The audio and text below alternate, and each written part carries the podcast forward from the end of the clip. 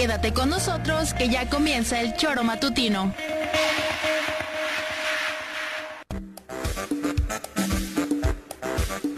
Porque somos quienes alegramos tus mañanas. Interactúa con nosotros y búscanos en nuestras redes sociales como El Choro Matutino. Sintonízanos desde nuestra página web www.elchoromatutino.com y llámanos a cabina al 777-311-6050. De lunes a viernes, de 7 a 9 de la mañana, por Radio Desafío y también por Irradia FM 103.7. Somos la mejor revista informativa del país. Somos... El Choro Matutino.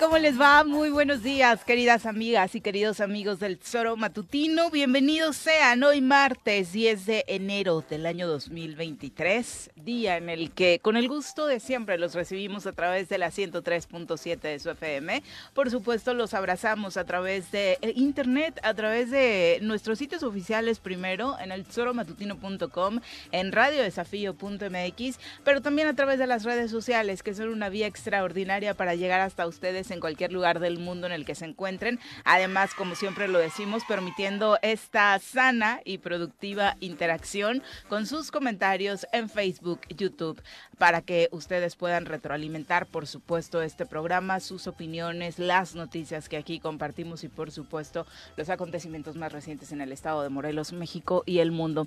Así que bienvenidos sean. Hoy, por supuesto, platicando acerca de esta cifra que de la cual venimos haciendo recuento y que desafortunadamente no para en torno a los homicidios dolosos en el estado de Morelos.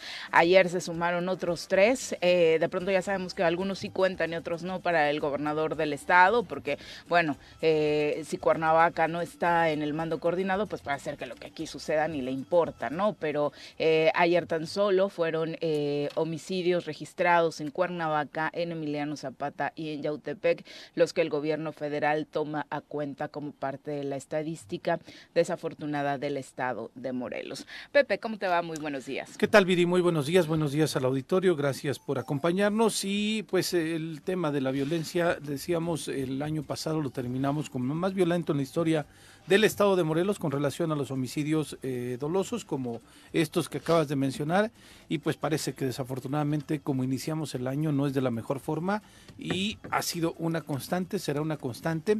Ayer veíamos algunas fotografías del comisionado estatal de seguridad pública reunido con algunos de los municipios que están integrados al mando coordinado, pero eh, pues esa evaluación se queda entre ellos, ¿no? Eh, no hay un pronunciamiento real de estamos ajustando, estamos haciendo esto, le pedimos a la sociedad, le anunciamos a la sociedad. Como siempre, desafortunadamente la comunicación en torno a la estrategia de seguridad es solamente para ellos y no la comparten para la ciudadanía, que somos los que pues de pronto volteamos para todos lados, Viri, para ver pues eh, digo, eh, entre broma y no, pero para ver quién nos puede ayudar, ¿no? Sí, los que estamos muertos de miedo, además, cada que salimos a las calles, cada que tomamos la decisión de ir a un cajero, cada que tomamos la decisión de tomar el transporte público, porque prácticamente estos acontecimientos se dan en todos lados, además de la delincuencia común que tampoco para. Pero bueno, aunque sabemos que no, no le gusta hablar mucho de estos temas arrancando el día, saludamos a través de la línea telefónica al señor Juan José Arrece, quien quien se encuentra todavía en Jalisco y que afortunadamente nos trae buenas noticias respecto a este torneo del sol y a la participación del estado de Morelos en la zona centro-sur. Se logró la calificación a la ronda de semifinales. Esta selección conformada con lo mejor de los equipos de esta zona centro-sur, incluidos cuatro morelenses eh, que forman parte de los diferentes clubes en, en este estado, particularmente de Tigres y Autepec, dos de ellos, además del cuerpo técnico, pues avanzaron a las semifinales de este torneo del sol que está pues buscando que estos jóvenes que participan en la Liga TDP sean vistos por quienes deciden el futuro en el máximo circuito de nuestro fútbol. Señora Rece, ¿cómo le va? Muy buenos días. Buenos días, ¿cómo están por ahí? Muy bien, muchas gracias. Y tú, feliz, ¿no? Sí, contentos. Estamos en la semi. Hoy a las 10 de la mañana, el equipo de Centro Sur, la selección, donde juegan los, cuatro morelenses, ayer empató a uno con la selección de la Liga Premier. Que no es poca cosa, ¿no? Por el, el roce, el nivel que obviamente al ser un circuito eh, mayor ya tiene, además de la experiencia, ¿no? De los mismos jugadores que la integran. Más grandes, ¿no? Efectivamente, y entonces pues hoy, ahora en un ratito a las 10, ya se juega la semifinal. Y pues bueno, esperemos, como decía ayer, hay un gran equipo, estamos contentos, los jóvenes están mostrando una buena, una gran calidad y en fin, contentos. El clima, cabrón, hace más frío que en Tres Marías. ¿A cuánto estás amaneciendo? Pues no sé, pero bueno, ya estoy amaneciendo calentito porque estoy en la cama, cabrón, pero ahí afuera... O sea, nunca tienes datos certeros. A ver, cuéntanos hace frío, hace frío. No, no sé del clima, pero sí, traigo la garganta tocadona, como muchos. ¿O te las estás echando muy frías? No, tanto calientes. Ah, no, perdón. No. Qué vergüenza, qué vergüenza. Estamos, trabajando, trabajando. No, no, no, no, no, pues ya terminamos tarde porque luego hay reuniones, hay pláticas. No es, no es solo fútbol cancha, tenemos, digo, es todo una formativo, es, eh, bueno, en fin, los jóvenes tienen actividades de otras de otra índole y tal, y estamos con ellos, de manera que te digo, todo el día ocupados.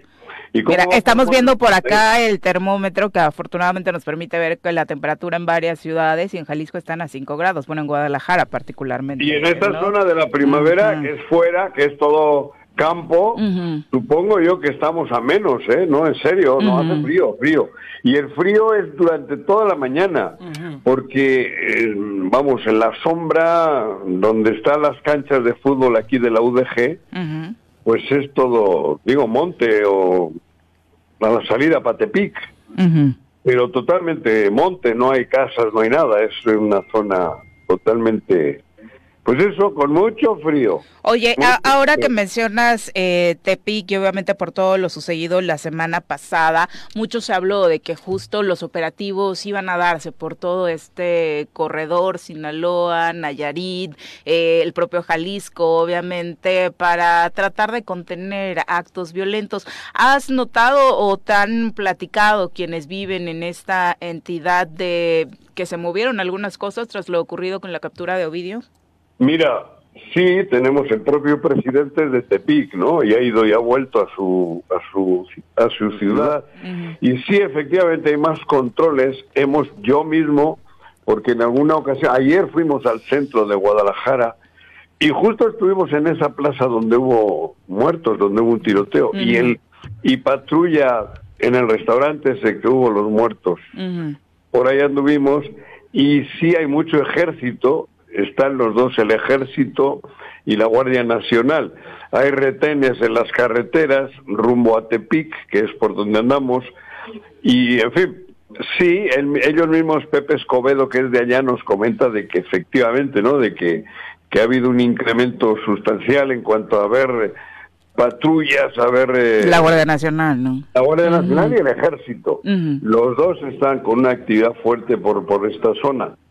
Y eso Sí, porque además era parte del territorio que controlaba o parte del control que tenían este hombre y, su grupo, ¿no? O que siguen teniendo, no sé, pues, además de los cárteles locales, ¿no? Es el cártel Jalisco, es el que también anda fuerte por acá, ¿no? Y sí, bueno, pero te digo, yo ayer que fuimos a una plaza muy grande, que no me acuerdo el nombre. Andares, Andares, sí, es donde se dio la, la balacera, Andares. es Ahí, en ese restaurante. Ahí, por ahí anduvimos, echamos un taco por ahí. Y la verdad sí, es el ejército el que patrulla a pie, a pie por todas esas zonas de Guadalajara, ¿no? Y, en fin, eso. Digo, seguro por, seguro por el incidente que mencionaba Viri, del que todo el mundo sabemos eh, en México, eh, ya se había, había habido un reforzamiento, pero sí, después de, bueno, derivado de la captura de Ovidio, la Guardia Nacional y el Ejército habían anunciado justamente estas medidas para reforzar aún más, aún Lo más. que se nota, Pepe, es que esta vez el Ejército, bueno, quienes hayan organizado la captura, la detención, tenían un plan, te, iba con estrategia, porque en toda la, zona, te digo, se ve que, que estaba implementado todo un mecanismo, un dispositivo no fue como en aquella que accidentalmente lo detienen y, y creo que por eso lo tuvieron que soltar, ¿no? En esta ocasión, por lo que dicen en esta zona también, la, la, antes, un día antes, parece que ya había hasta movimiento, ¿no? Obviamente sin que se supiese nada.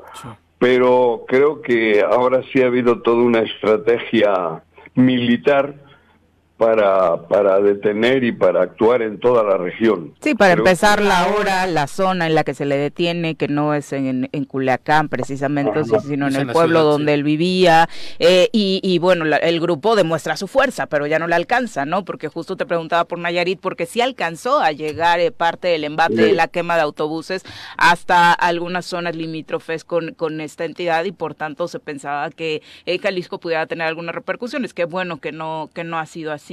Y que no, hubo bajas civiles. no, porque te digo, creo que la, inteligencia militar actuó, actuó en este caso y creo, y creo que lo está haciendo ya de manera permanente. No es como en aquellas ocasiones donde aquel presidente del cual no me quiero acordar, Gelipe.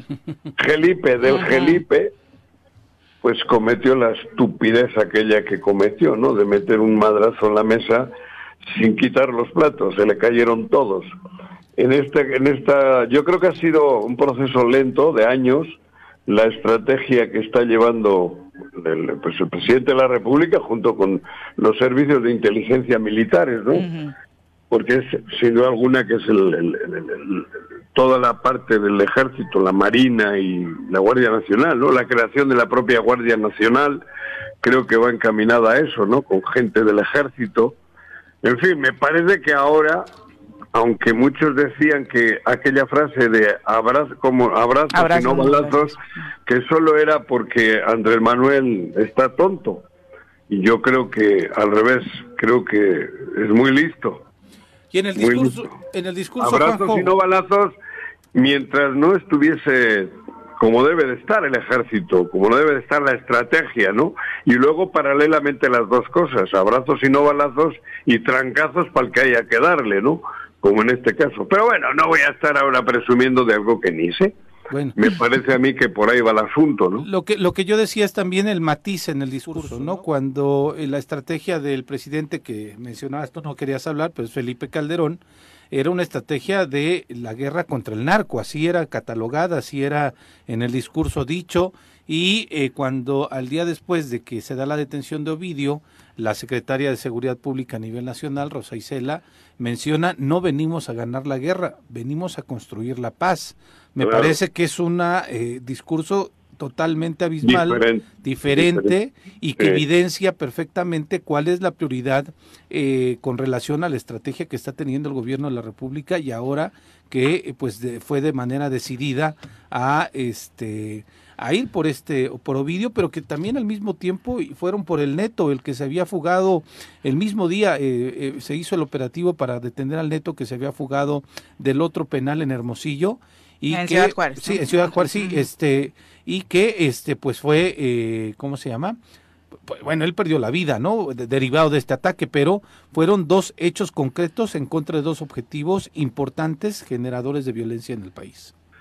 Yo creo que el caso tiene que ser ese, el que definitivamente se siga trabajando con la juventud, se siga, pues, cambiando el rumbo, ¿no? Cambiando de manera no solo militar, porque si no, si solo es un ataque militar, tarde o temprano florecen de nuevo. ¿Dónde vamos a tener que construir cárceles en cada esquina? Por eso te digo, lo que hay que hacer es, a lo que hay ahorita, pues atacar, atacar y contrarrestar, pero por otro lado, pues seguir en la lucha para que cambie el país, para que los jóvenes tengan esperanza, para que las escuelas florezcan, para que la, la, educación pública vuelva a tener la fuerza y la calidad que tuvo, para que los jóvenes tengan eso, tengan futuro, futuro en una vida sana, en una, en una vida no, no, no, no delincuencial, ¿no? Y para eso lo fundamental es eso, rescatar aquella escuela pública y, y poco a poco eliminar yo, desde mi punto de vista, la escuela privada mayoritaria, porque ahora yo creo que la balanza, el que tiene dinero lo manda al niño a la escuela pública. no, puede ser un negocio, ¿no? La educación en México tiene que dejar de ser eso. Eso, eso, como otras muchas cosas, no concesionar la educación. y, si, y si es un negocio, que sea un negocio reditable, pero para los estudiantes, que sea un negocio porque ellos salen ganando. La tutela del joven tiene que estar bajo la supervisión directa del Estado y la tutela principalmente va encaminada a la educación, la educación, a la formación. Si el Estado abandonó eso para, para, que el país esté como está hoy, porque para mí es eso, es toda una acción voluntaria, no ha sido casual lo que estamos viviendo. No, no es casualidad lo que, lo que se vive en México, por eso estoy diciendo, tiene que haber un cambio. Y el ejército, pues el enemigo lo tenemos en casa. El sistema ese que se estableció con, con artimañas, porque han sido artimañas, y lo digo otra vez, para mí el neoliberalismo solo tiene una misión, que es ganar dinero para ellos, es amasar fortunas, aunque sea en el pinche aire, guardadas ahí en la nube, eso, ese es el sistema. Cuando eso, cuando esas herramientas, que es el dinero, deben de estar repartidas para el bienestar y la felicidad del pueblo, cabrón una distribución equitativa. No, porque sí es bien triste, ¿no? Que eh, viajas a Jalisco y la pregunta no sea realmente por algo positivo, sino que lo primero que nos llame por las condiciones que estamos viviendo es, oye, ¿qué cártel eh, está dominando ahí? Oye, ¿cómo está el tema de la seguridad? Nos hemos visto desafortunadamente inmiscuidos en, en ese tema de una forma hasta natural, ya es la primera pregunta que se hace, ¿no? Y todos los días hay noticias, ¿no? Hablabas ahora del cártel Jalisco Nueva Generación, justo la Fiscalía de Jalisco confirmaba que se confirma que fueron ellos quienes asesinaron al ex gobernador eh, Aristóteles Sandoval eh, hace un par de años. Ándale, sí. Y, como bien lo dices, a mí cuando me presentan por aquí los amigos a gente de acá y, le dicen que yo soy de Cuernavaca, puta, me dicen, oye, está jodido por ahí tu, tu, tu estado, ¿no?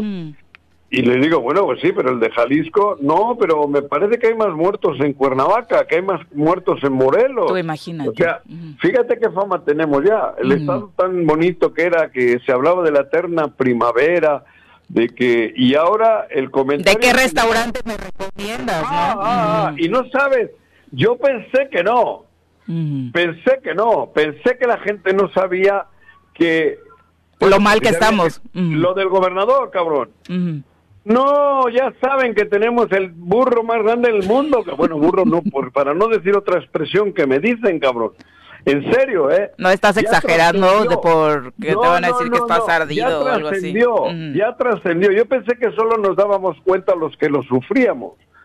Pero no, no, ya ya tiene la fama de eso, de lo que es, ¿no? Y hay una percepción de, del país. Te lo juro, no, y lo digo en serio, ¿eh? Yo pensé eso, ¿no? Tenía mis dudas, ¿no? Porque ya ves que dice a veces que igual se va a una campaña para presidente de la República. Y que lo llaman de todos lados. En Jalisco le van más a las chivas, igual es por eso. Tal vez. No, de hecho hay más americanistas en Jalisco, Juanjo, la estadística ah. es esa, ¿eh? sí, sí, también y al Atlas. y al Atlas. Pero, pero no, en serio, ¿eh? eso también es otro comentario que quería hacer, ¿no? De la fotografía de hace un año también la conocieron. Sí, sí, sí, efectivamente. Y te digo de verdad, ¿eh? la gente, bueno, no, no sé, yo no hablo con, hablo solo con un, con un grupito, ¿no? Pero para todos es sabido que tenemos el burro más grande del mundo al frente de, del gobierno. Ya trascendió, ya saben que es un desastre, ya saben que estamos viviendo un momento muy difícil por, por la situación esa, por la estupidez que hicimos de, llevar al, a, la, poltrona del gobierno pues a un inepto, ¿no? Y lo saben ya, y estoy hablando en Jalisco, en Guadalajara. O sea que quiere decir que el país entero sí lo ve todavía, por un lado, como el futbolista que fue, pero ya saben que políticamente estamos viviendo un calvario, una tragedia. Bueno, y el chiste de siempre, ¿cómo se les ocurrió a los morelenses votar por él, no? Sí, sí, oye, me dicen, claro, ¿cómo votaron? ¿Cómo son tan burros? Bueno, y no me dicen burro, ¿eh? Ya saben lo que me dicen, Sí, claro, Me dicen pendejos. No necesitabas decirlo, habíamos entendido. Bueno, pero es un lapsus para que entiendan la diferencia, ¿no? Yo, como ya ves que soy muy pulcro, digo lo de burro. Sí, no, no esperábamos eso de ti, pero bueno, para que, por si está escuchando. por ahí el gobernador, que no lo engañen esas voces que de pronto le hablan bonito y que le dicen, el país está rendido ante ti, puede ser el próximo presidente de la República, pero sé buena onda y déjasela a Claudia y a Marcelo esta vez. Sí, Cotemo, de verdad te digo, ya saben, en el mundo, bueno, en el mundo no, en Jalisco. Ah, no, y estuve, no en Jalisco, porque también estuve el otro día fui a donde estuve, ahí en un pueblito cerca, en, Los Altos, que hubo un partido de la Liga Premier. Bueno, pero has ido a Querétaro, te lo dicen, has ido a Yucatán, te lo dicen, en Ciudad de México, te lo dicen, tampoco es que tengas un muestreo corto. Sí, porque afortunadamente ahí no leen la prensa de Morelos, ahí leen y les llegan las noticias de la prensa nacional. Y entonces sí se sabe, creo que incluso se sabe con más precisión lo que tenemos de gobernador.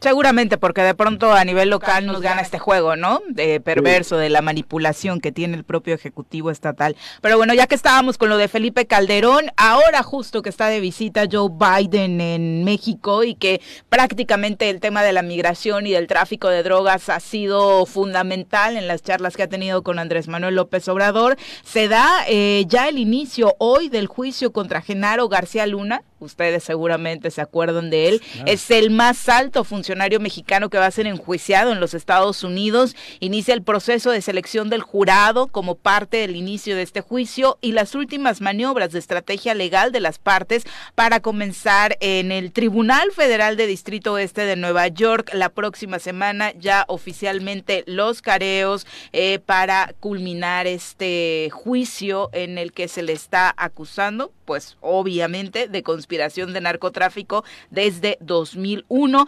aceptando sobornos multimillonarios precisamente de este grupo al que pertenecía Ovidio, al que pertenece el cártel de Sinaloa, primero cuando Genaro García Luna era agente federal de investigación y después como secretario de Seguridad Pública, eh, desde 2001 hasta eh, que terminó el mandato de Felipe Calderón, este hombre habría operado a favor de este grupo. Vamos a ver si en Estados Unidos logra darse precisamente una sentencia y, mostrar precisamente todos los argumentos, las pruebas que se tienen para condenar a un hombre que, bueno, a todas luces en México después se supo precisamente que sí estaba operando. Y bueno, en ese sexenio e, era muy clara la tendencia, ¿no? De lo que hacía Felipe Calderón y su secretario. Y Noroña era uno de los principales eh, detractores. Y, lo tomábamos de loquito, este, ¿no? Sí, el que más eh, se lo señalaba de frente, incluso en las comparecencias en la Cámara de Diputados con ese valor y ese de pues esa forma que tiene Gerardo Noroña siempre estuvo diciendo hay vínculos con el narco usted está protegiéndolos y me parece que en México sí como bien dices lo, lo, lo de loquito o no le dábamos la importancia suficiente a las declaraciones y señalamientos que hacía Gerardo Fernández Noroña pero hoy ya es una realidad no tenía tantísimo dinero Viri no puede ser que un funcionario público tenga tantísimo dinero y que viviera en una de las zonas más lujosas de los Estados Unidos con esa tranquilidad al parecer, ¿no? Pero fue justamente la autoridad de los Estados Unidos quien fue por él. Yo creo que muchos, muchos, muchos políticos de ese régimen deben de estar, sí, lo sabían y deben de estar bastante nerviosos de lo que pueda suceder con esto. ¿Soltará mi nombre? Se preguntarán algunos, ¿no? Que, por supuesto que este, este miedito. Por eso la reacción de Felipe fue bastante cuánime, ¿no? la semana pasada, cuando se da esto en Culiacán, de bueno, debo reconocer que es lo mejor para el país. Un tuit que no nos esperábamos de Felipe porque siempre le busca como por dónde meterle jiribilla, ¿no? Tirarle al régimen actual. El otro. ¿Qué crees que se ande tomando de por las mañanas para bajar el nervio, Juanji? Joder, yo me imagino que se está tomando la mano de su esposa. Dice, no me abandones, cabrón, porque me van a meter al bote. Hasta abstemio se volvió entonces, según tú. Sí, sí, sí, sí, ese güey está cagado. Ese está cagado, porque ve la diferencia con Fox. Fox sigue escribiendo cada estupidez, cabrón. Sí, pero ya Fox es el loquito del barrio, ¿no? Que no le echen la culpa a la mota, ¿eh? Ah, no, no, no,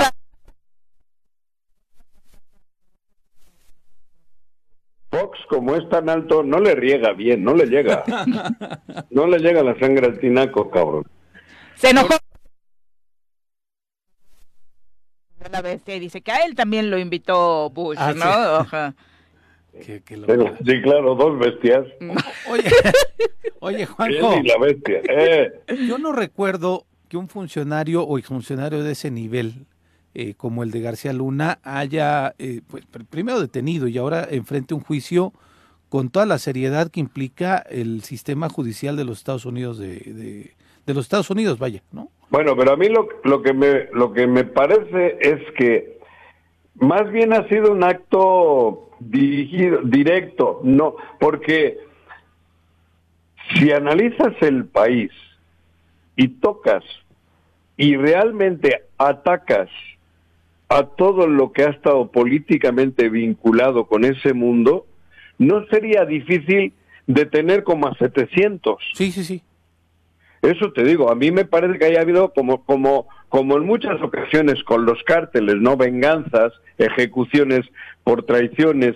A mí me parece que lo de Genaro Luna es eso, ha sido un castigo de alguien, porque si realmente se hubiese hecho un ataque como debe de ser a todos los nexos político, narcopolítico, como lo dicen, seguramente unos 700 estarían detenidos. Hablo del aparato político, porque no solo es él el que mostraba la opulencia del dinero mal habido, hay muchísimos que, que los conocemos que tienen un chingo de lana y en realidad solo han sido políticos y en realidad los políticos solo tienen que vivir de un sueldo. ¿Y de dónde tienen esa opulencia? ¿De dónde ha salido tanto dinero? Y no vayas lejos. Sí, evidentemente es la corrupción. Entra a tabachines o entra algún... Digo, por ejemplo. Sí, sí, sí. Solo es por ejemplo, ¿no? Entonces, por eso, a mí lo de Genaro Luna, me, digo, me parece que es un paso importante porque sí se vincula todo al gobierno con, con, con, con el mal, con, el, con el narco, ¿no? Pero solo está él.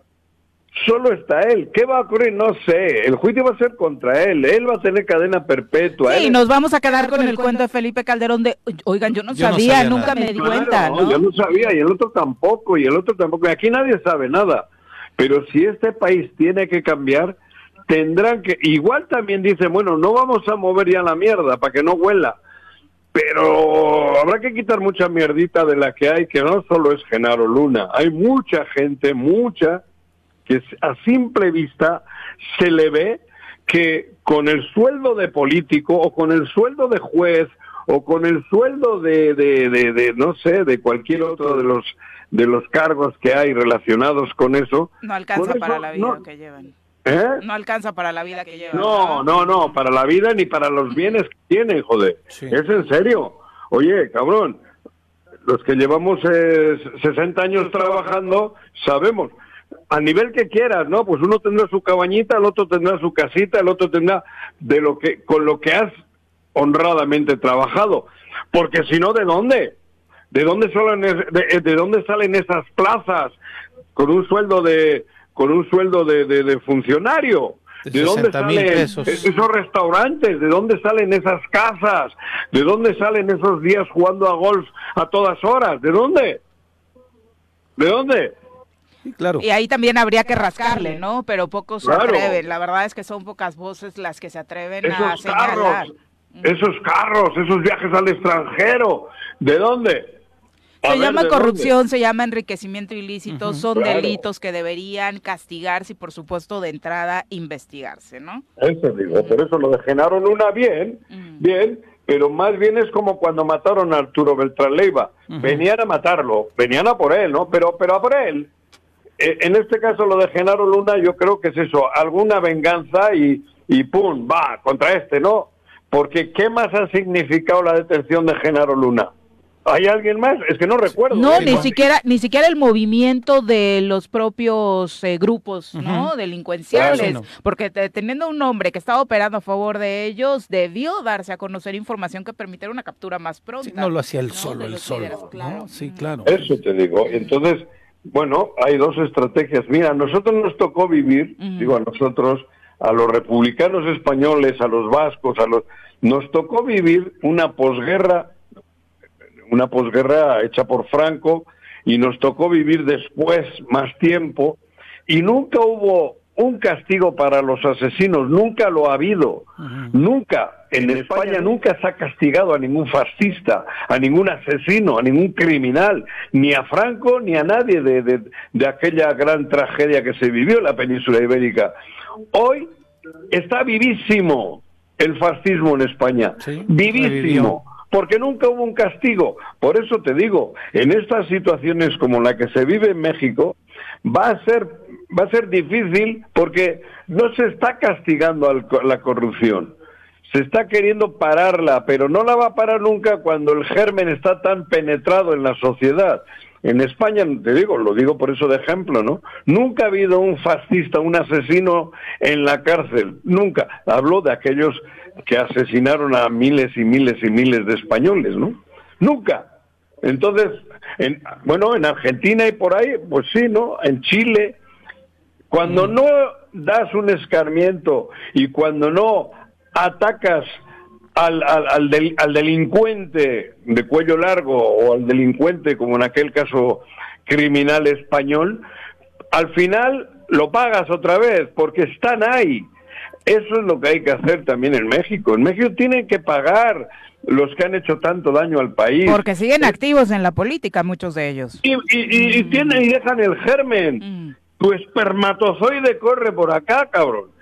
Por eso hoy, digo, la juventud mexicana es un genocidio que están haciendo, porque los jóvenes mexicanos están mal, están desorientados, están agarrando rumbos dificilísimos para salir rumbos como ese de la delincuencia, ¿no? Eso es culpa de todos esos sinvergüenzas que están haciendo daño a todo el país. No es que han hecho daño a, a un sector, no. Han generado una situación terrible para millones de mexicanos, cabrón. Sí, pareciera un asunto menor, pero la verdad es que a mí algo de lo que me tiene muy sorprendida con esta nota que de alguna u otra forma todos estamos comentando con la fiesta eh, del hijo de un jugador, eh, más allá de lo sucedido con el propio futbolista y en su entorno familiar, lo que leemos en redes, ¿no? Eh, Sí hay mucha gente indignada, pero mucha más defendiéndole, de, oye, era una fiesta, oye, no tiene nada de malo, oye, cada quien es libre de elegir la temática en que su vida privada pueden hacer lo que sea. Por Dios. o sea, ya, ya, no dimensionamos lo que implica que un niño, niños, porque no era uno,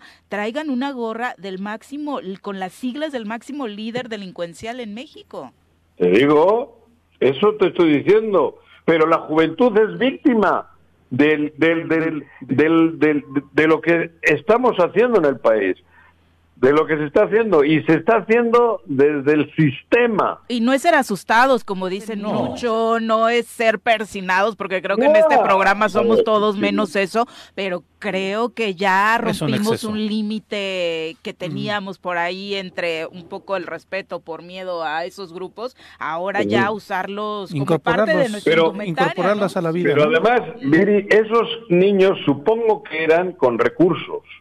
Sí. Con recursos. Por Hijos de jugadores, muchos. Para empezar la fiesta, ¿no? Hay otros niños que no tienen una fiesta, un juego. Hay otros niños a los que le están poniendo un arma en la mano. Sí es que estos eran un jueguito, porque supongo yo que van a escuelas de pago, que tienen dinerito, porque son hijos de jugadores, que los jugadores ya son millonarios. pero la, la, la, la, la cruda realidad, la tragedia es de que niños de esa edad no están jugando con la cachucha de un delincuente, están siendo captados y contratados con, por la delincuencia y ellos acceden porque no tienen ni, ni idea de, que, de, de otra vida. Eso es lo más trágico.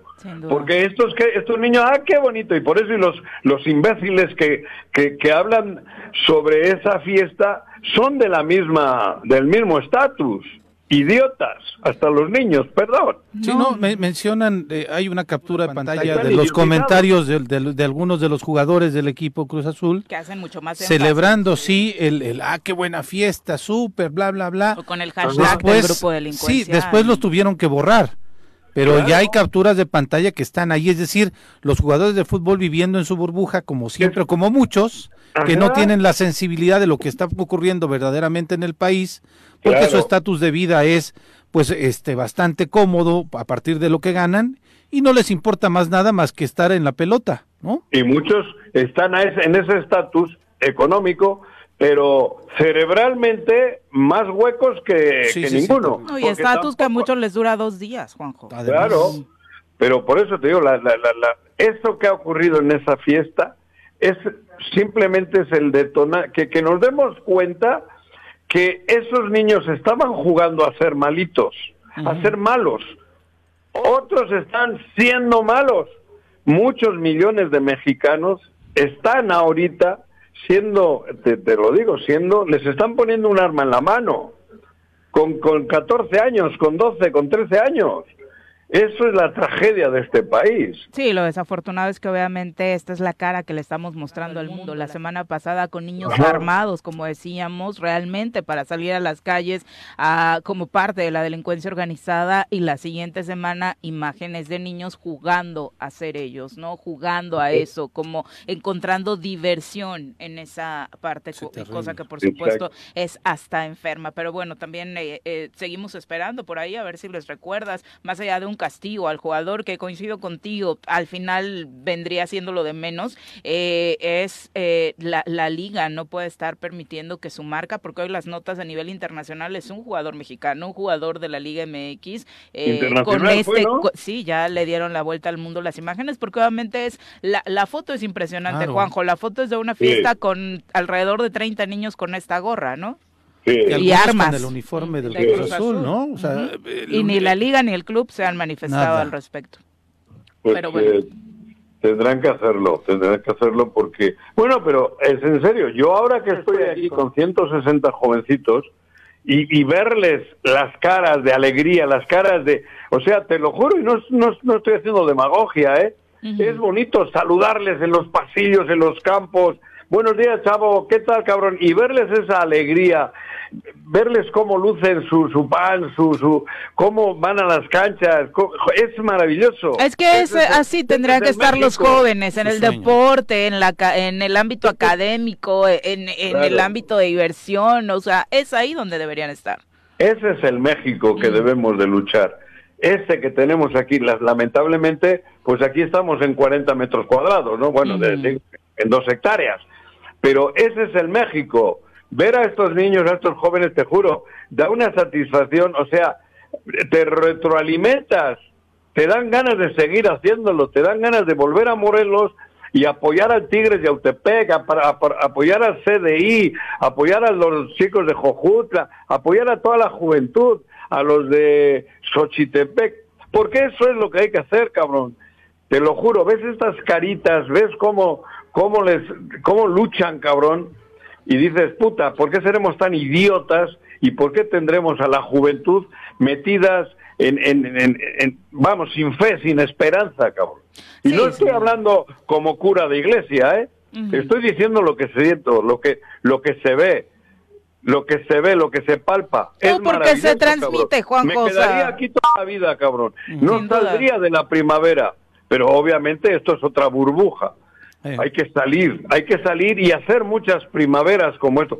Primaveras hablo de este, no del caso primavera, cabrón. Oye. No, pero eso, de hecho ni siquiera tenemos eso, una infraestructura en Morelos no, como, como en la que estás ahora mismo, ¿no? ¿no? no, Recibir una competencia así. lo que se acercaría sería el Huastepec, pero eso, ¿Eh? dos canchitas. Sí, claro. lo que se acercaría sería Huastepec, pero no, o sea, ni a los talones. No, no, no, nada que ver. Pero bueno, hablo de, de eso. Yo por eso le pido entrañablemente a Cuauhtémoc que se vaya, de verdad. Y ahora no lo digo de mala leche, Cuauhtémoc, vete. Ay, hasta sonaste buena onda, creí que le ibas a pedir otra cosa. No, no, mm. no, le digo de verdad, con todo respeto, cariño, Cuauhtémoc, vete, deja a Morelos tranquilo ya. Vete, deja que hagamos cosas. Porque de verdad, es maravilloso esto. Hay que hacer en Morelos esto, en todo Morelos darles esperanza a los jóvenes, darles buenas escuelas, bueno, buenas escuelas, darles escuelas con, con, con joder, digo, el EACID y estos, ¿no? ¿cómo se llama? El EACID Salgado. Sí, el de ah, la Que, ahora quiere cobrar. Que anda cobrando, queriendo cobrar el aguinaldo también. Amparan para cobrar aguinaldos, ganan un chingo. Estaba, no había trabajado, nos venía a mendigar chamba. Bueno, es que me da diarrea, cabrón. Diarrea. Bueno, pero ¿para qué me meto con eso? Oye, nada más para terminar con lo del deporte ayer que compartía esta esta nota diciendo de pues ojalá tuviéramos más noticias como esta de los chavos de Morelos destacando, chavos y chavas en el deporte y, y, demás y desafortunadamente era el único rubro, ¿no? En el que esperábamos que más o menos lo hiciera decente Cuau por venir del ámbito deportivo y ni siquiera eso. Eh, por ahí decía un, un radio escucha y creo que lo hacía con buen ánimo de, oye, yo conozco a deportistas que fueron a los juegos eh, de la CONADA, deportistas locales, y a ellos sí los apoyaron. Tal vez los chicos del fútbol no lo han buscado. Están haciendo los mínimos y entiendo que uno, dos, conozca a deportistas que de pronto por el presupuesto que tienes debes poner en la lista. Están obligados. No, para empezar es una obligación. Pero por otro lado, ni se ha incrementado ese presupuesto, ni se ha incrementado el número de deportistas en esos rubros que han sido beneficiados. Aquí no es que solo nos interese el fútbol. En el último año, ¿cuántos deportistas no hemos recibido pidiendo ayuda, ¿no? Pidiendo ayuda, Pepe. Aquí han circulado chicos, en diferentes áreas. donde los papás son los que se encargan de los entrenamientos, donde los papás se encargan de su alimentación, donde los papás se encargan de llevarlos, entrenar, traerlos y demás, y donde los papás también se encargan de los viajes que tienen que realizar, videos. pero si yo además estoy hablando de de que esto que, se, que, que, estamos disfrutando, porque lo estoy disfrutando aquí, lo debemos de disfrutar allí, en, en, Morelos, en los municipios, en la capital. o sea, no es que les pagan un viaje para que vayan a competir a, a, Guadalajara. No, no, no, no.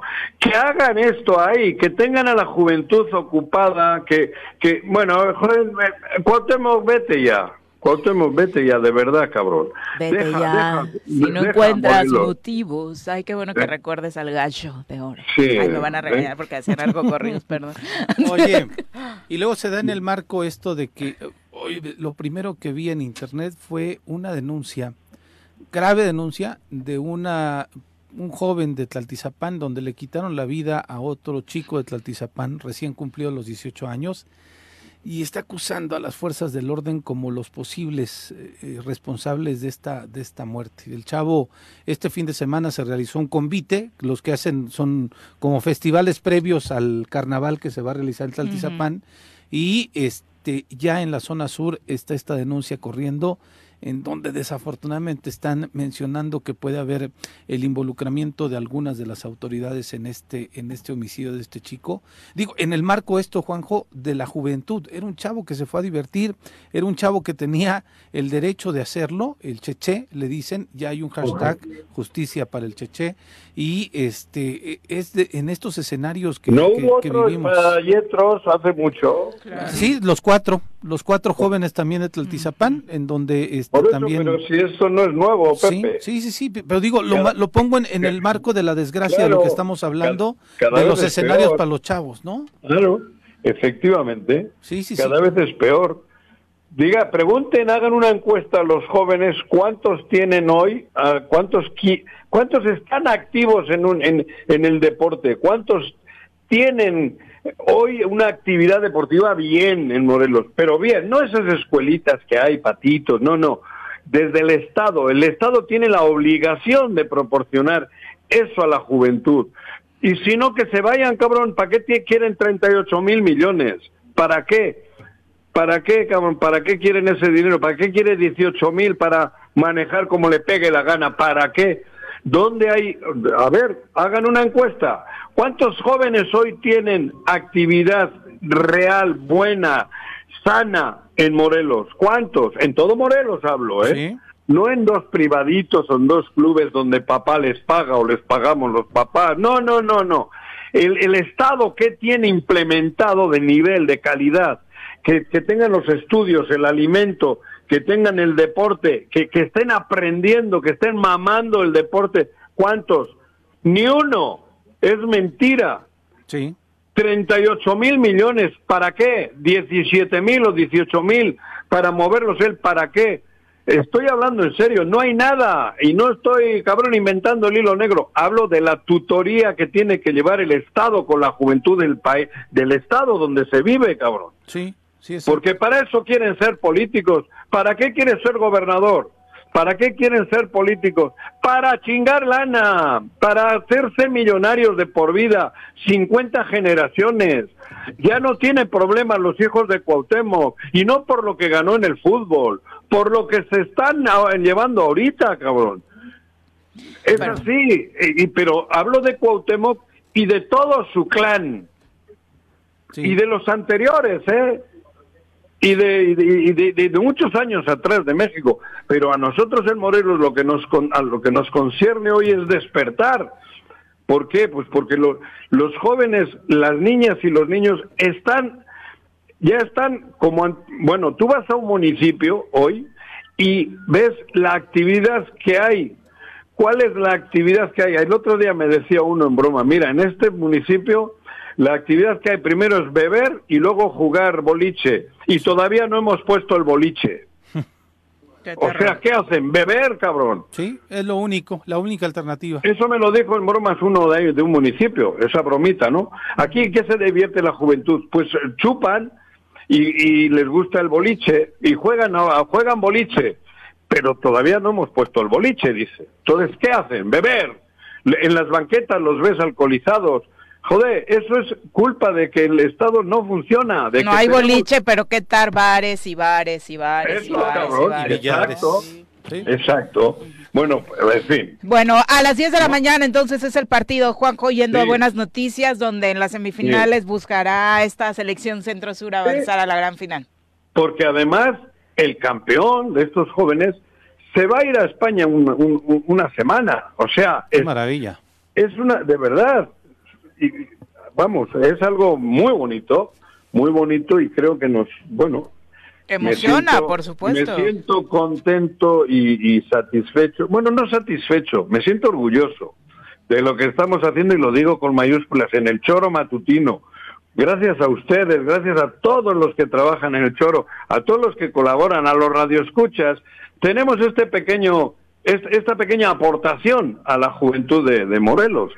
Gracias pues a, personas, y lo digo, como Juan Ángel, como, como Agustín Alonso, como, en fin, como Alberto, como el otro, como, como gente que todavía ama y quiere a Morelos. Oye, Juanjo, eh, ¿y han dicho algo de los dos jugadores, al menos de Tigres, que son los que más conocemos? ¿Cómo? Los visores de allá, la gente allá ha visto a los dos jugadores, ¿qué tal? maravillado. No, no, no, esa es otra. De verdad, ¿eh? tenemos dos muchachos que van a triunfar. Dani y Huguito están rompiéndola. Como ya lo están haciendo varios. El capitán del equipo pues, de la selección Daniel, ¿no? Es Daniel. Pero ahí ya te ¿eh? Central, digo. Sí, el central. Y Huguito, bueno, les trae locos. Y los otros dos chicos de, CDI, o sea, de altísimo nivel.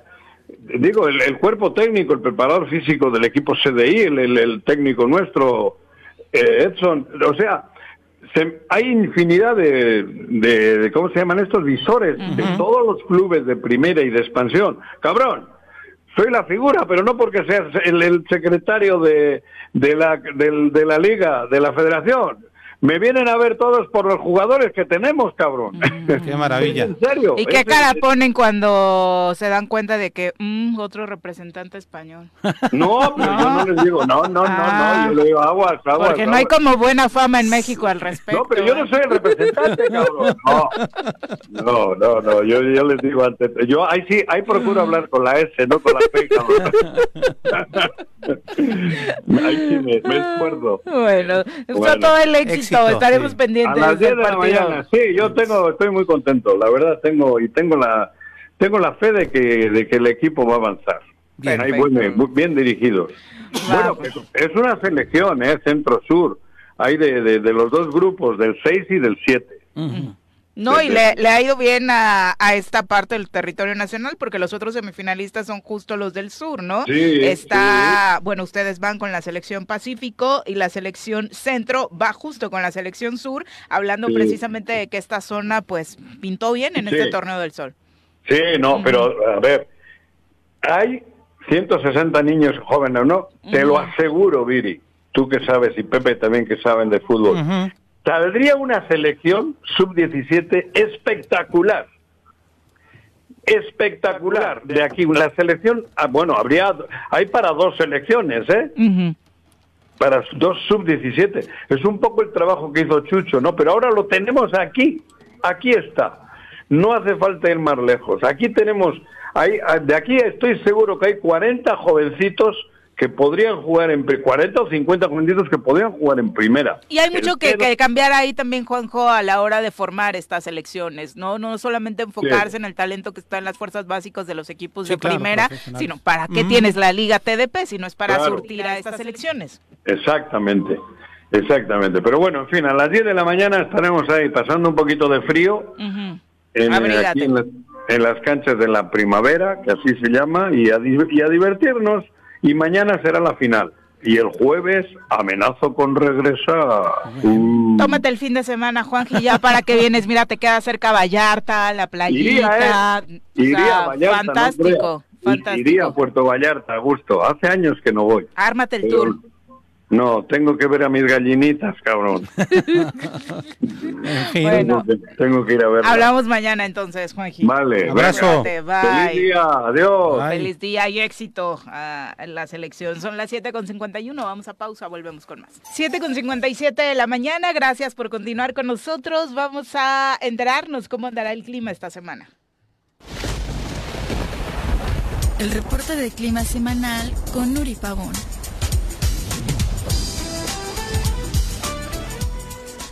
Nuri, ¿cómo te va? Muy buenos días. Ay, nos cortó por ahí, eh, Nuri, bueno, se cortó la, eh, transmisión, la, comunicación. Eh, les mandamos saludos a todos los que se están comunicando a través de las redes sociales. Chacho Matar, desde muy temprano, querido Chacho, muy buenos días. También para Rafa Vega, un abrazo, Rafa, gracias por estar siempre al pendiente de la transmisión también. Virginia Colchado nos dice, es muy cierto, muchos deportistas tienen el apoyo económico solo de sus padres. Desafortunado, Virginia, que solo sea así porque el Estado tiene esa responsabilidad, pero dice...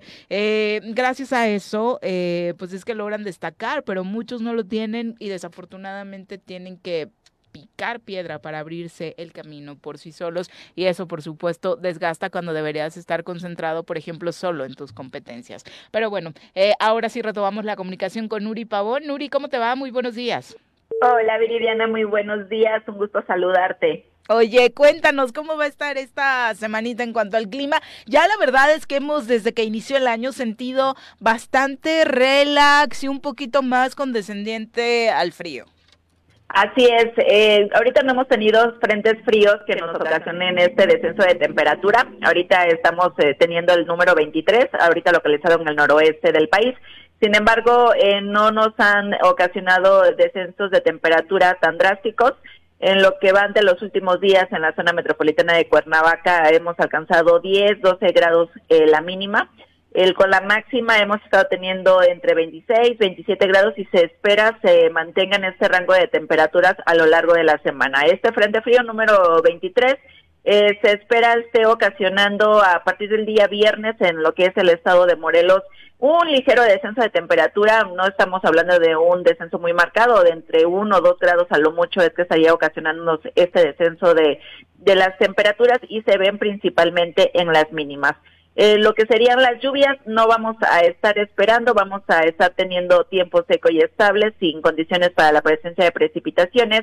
En lo que son las temperaturas, eh, como mencioné, Cuernavaca de 11, 12 grados vamos a estar esperando en la semana, máximas entre 26 a 28 en los Altos de Morelos esto para Huitzilac mínimas de 2 a 4, máximas de aproximadamente entre 21 a 23 grados. En la zona oriente para Cuautla, mínimas de 12 a 13, máximas de 27 a 28 grados. Y por último, para la zona sur, Jojutla, mínimas entre los 10 a los 12 grados con máximas de 35 grados centígrados. El viento máximo el día de hoy de 5 a 10 kilómetros por hora y en lo que es la semana se esperarían hasta 10, 15 kilómetros por hora y este sería con dirección dominante del norte. Oye, Nuri, nos da, ya el año pasado nos explicabas sobre esta eh, tradición, o bueno, platicábamos sobre las famosas cabañuelas que estarían terminándose justo ahora, pero más allá de, de esa visión empírica que tenían eh, en tiempos pasados, da un parámetro lo que está sucediendo este mes particularmente para pronosticar lo que sucederá el resto del año. Es decir, escuchaba por ahí en algunas conversaciones de, mm, ya no hizo tanto frío este inicio de año, seguramente vamos a tener muchísimo calor de nueva cuenta este 2023.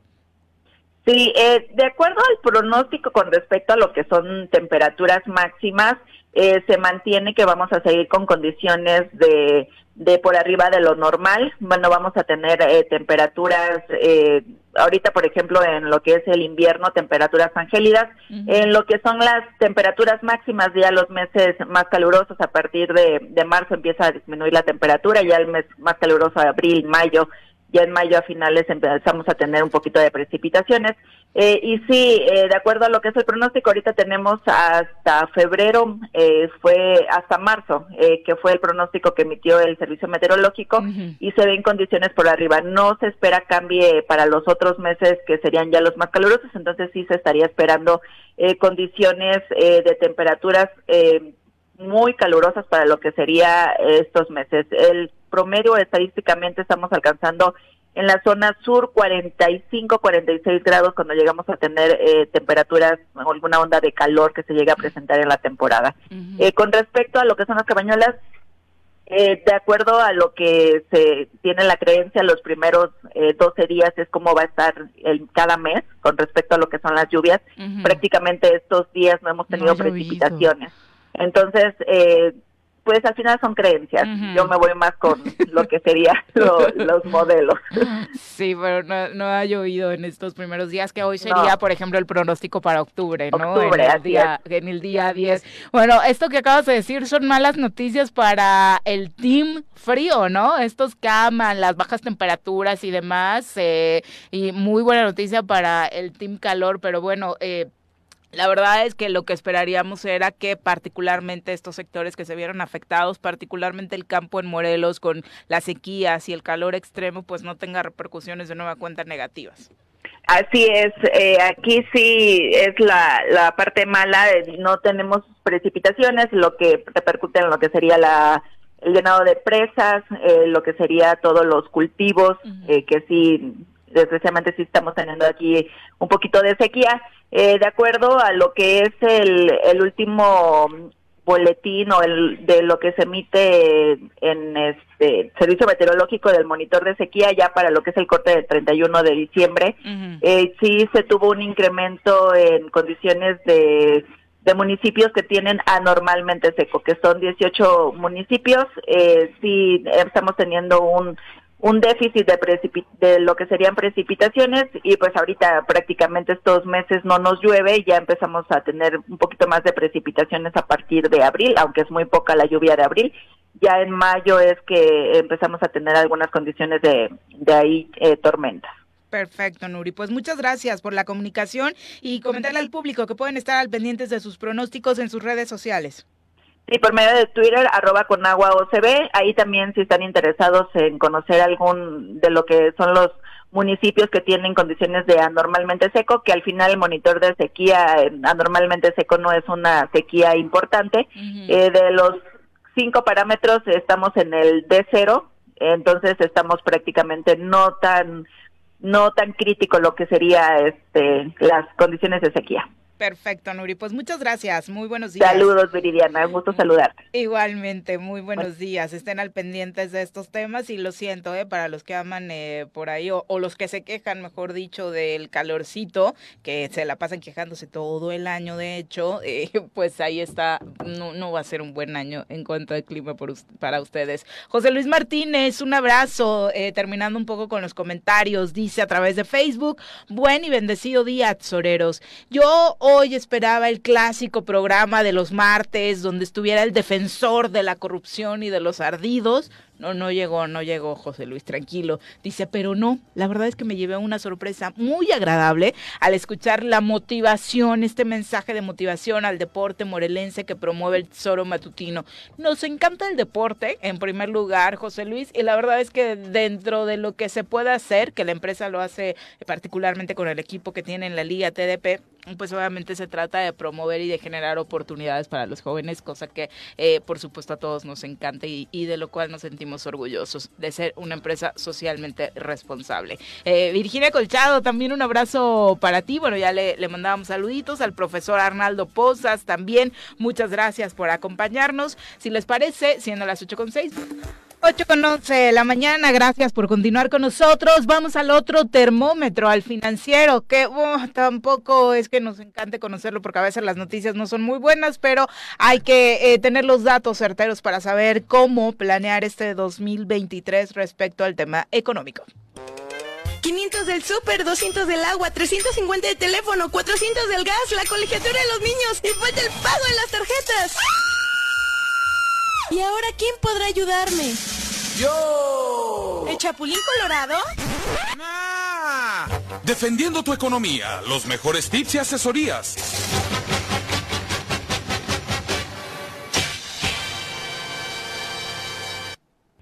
¿Cómo te va, mi querido Gerardo Valencia? Muy buenos días.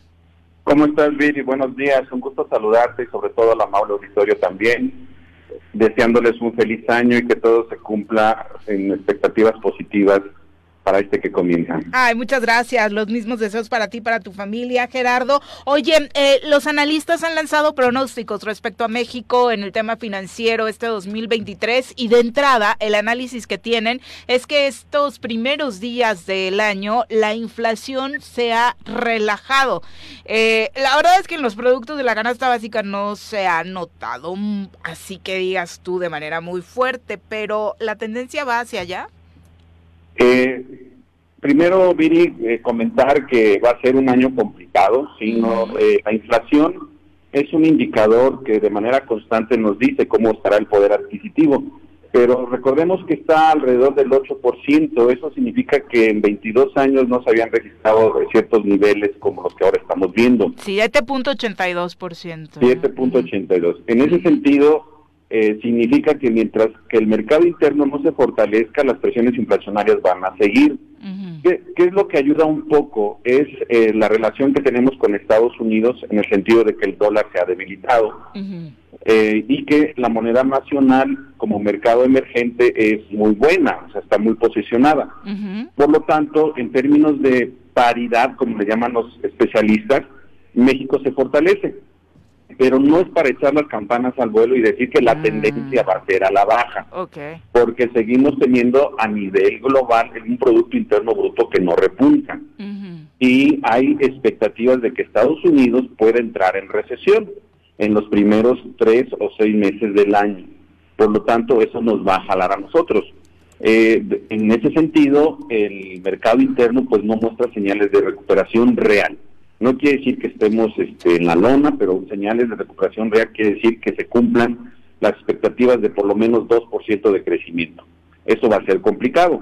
Por lo tanto, lo que tenemos que hacer es tomar muchas precauciones en el ejercicio de nuestro gasto, sobre todo en las familias, y estar muy atentos a cómo reaccionan los mercados locales. Lo podemos ver desde Cuernavaca y los demás municipios del estado de Morelos. Si el empleo formal empieza a recuperarse, las empresas empiezan a mantenerse y surgen más empresas, entonces sí podríamos tener un indicador real de que la inflación puede tender a la baja.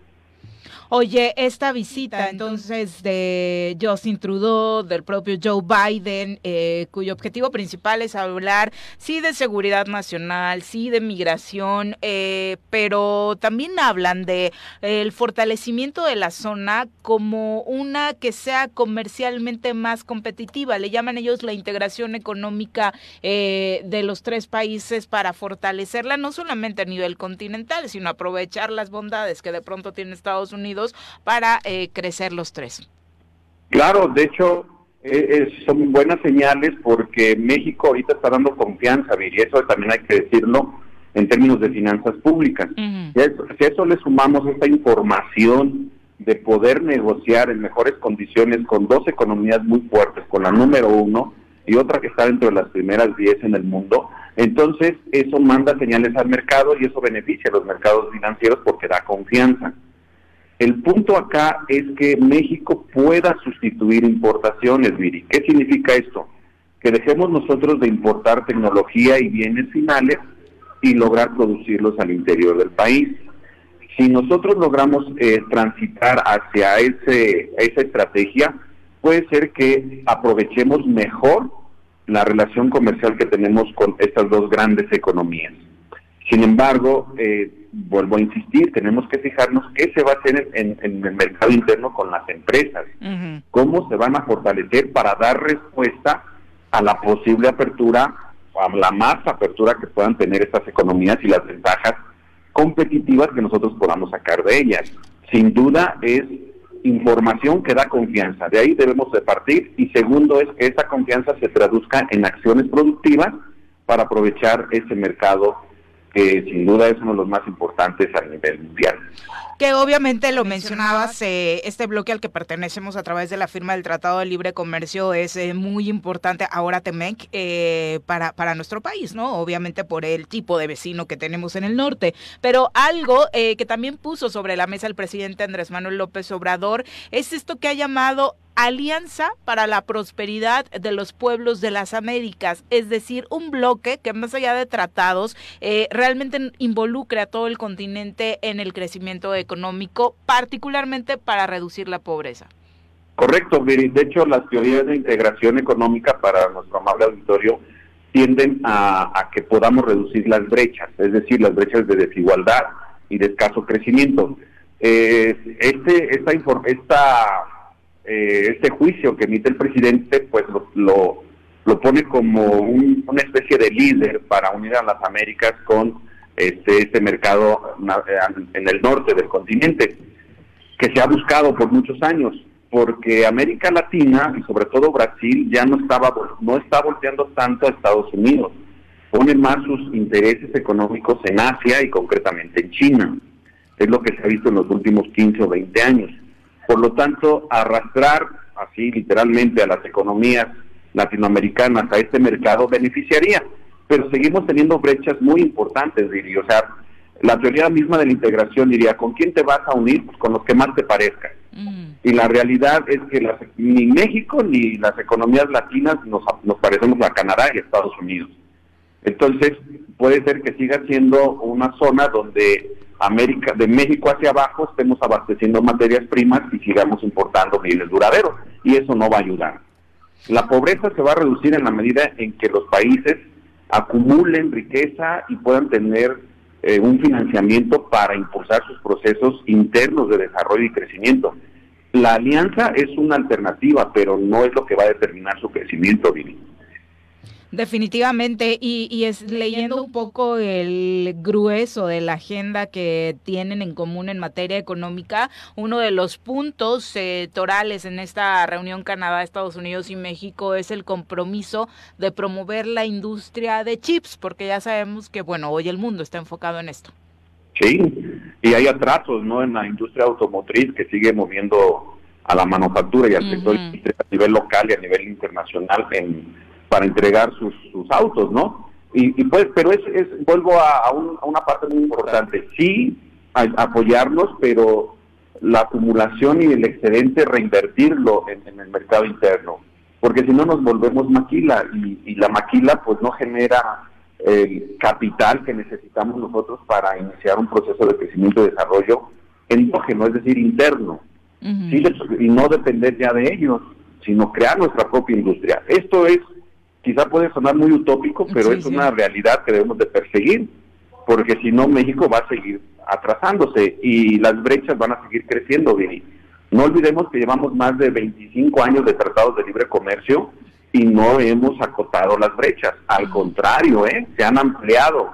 Eh, mientras que en California el salario mínimo por hora son 15 dólares, acá en México 235 pesos por 8 horas, pues obviamente que no se equipara. Y se traduce al final en la migración, ¿no? Ahí tenemos los números claros de la gente quiere seguir yéndose. Sí, porque allá encuentras esas oportunidades y puedes tener todo el ingreso suficiente para satisfacer tus necesidades básicas. Mm. Entonces, eso es lo que tenemos que apuntalar nosotros en el análisis, cómo las brechas se amplían o se reducen. Y la siguiente fase de integración, Viri, sería una unión aduanera, un poco como lo tiene el Mercosur. Y más de 25 años no hemos podido avanzar. Eso habla de que no hemos podido generar el crecimiento ni nos hemos podido acercar a los norteamericanos ni a los canadienses. Entonces seguimos en, una, en un proceso de poder aprovechar. O sea, eso sí es, es una ventaja y que podamos aprovechar, pero no hay un proyecto interno que se correlacione con esa intención. Por eso es que nosotros tenemos un atraso importante en el bienestar y por eso la gente sigue queriendo migrar, porque hay todavía mucha pobreza y mucha desigualdad. Y esperemos que el modelo económico del actual presidente y de su partido pues pueda continuar el siguiente sexenio, porque si no es así, entonces tendríamos otra vez un reacomodo y otra vez un, un recomienzo de una intención que es fortalecer nuestra economía. Sin duda. Y cerrando un poquito con las recomendaciones a nivel personal en las finanzas, tanto personales como familiares, enero es un mes para qué? Eh, definitivamente muchos lo relacionamos con la deuda, la cuesta de enero, un mes en el que pues prácticamente es imposible ahorrar. Eh, ¿qué, ¿Qué tips le darías al público para arrancar el año y cuidar sus finanzas, eh, Gerardo? Claro que sí. Primero recuerden que México está dentro de uno de los 10 países que su tasa de interés es una de las más altas. Acá en acá en América nos gana Argentina, que está en 75%. Nosotros la tenemos en más del 10%. ¿Eso qué significa? Que si usaron su tarjeta de crédito y piensan seguir usando su tarjeta de crédito, van a tener una deuda muy pesada.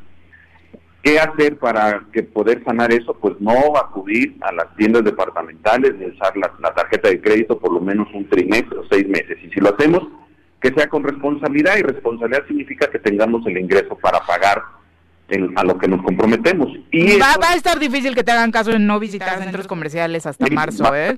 Claro, pero hay que conservar el empleo también, y buscar nuevas fuentes de ingreso. Eh, en verdad que esta es una oportunidad para poder emprender de manera consciente, para poder hacer negocio y no depender tanto de un salario, porque por más que quieras, el mercado lo, manda y el mercado es que hay mucha gente que quiere trabajar y nos van a pagar lo que se les pegue la gana, por decirlo de esta manera, ¿no?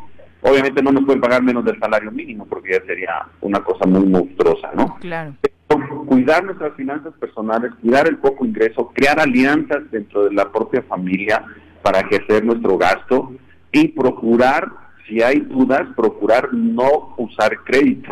Y si hay excedente, poder ahorrar e invertir. Y para eso pues, hay que buscar eh, las, a los especialistas. Y la Conducef puede ser una, una opción o las propias universidades, como siempre lo he dicho, para que puedan asesorarlos en términos de finanzas personales.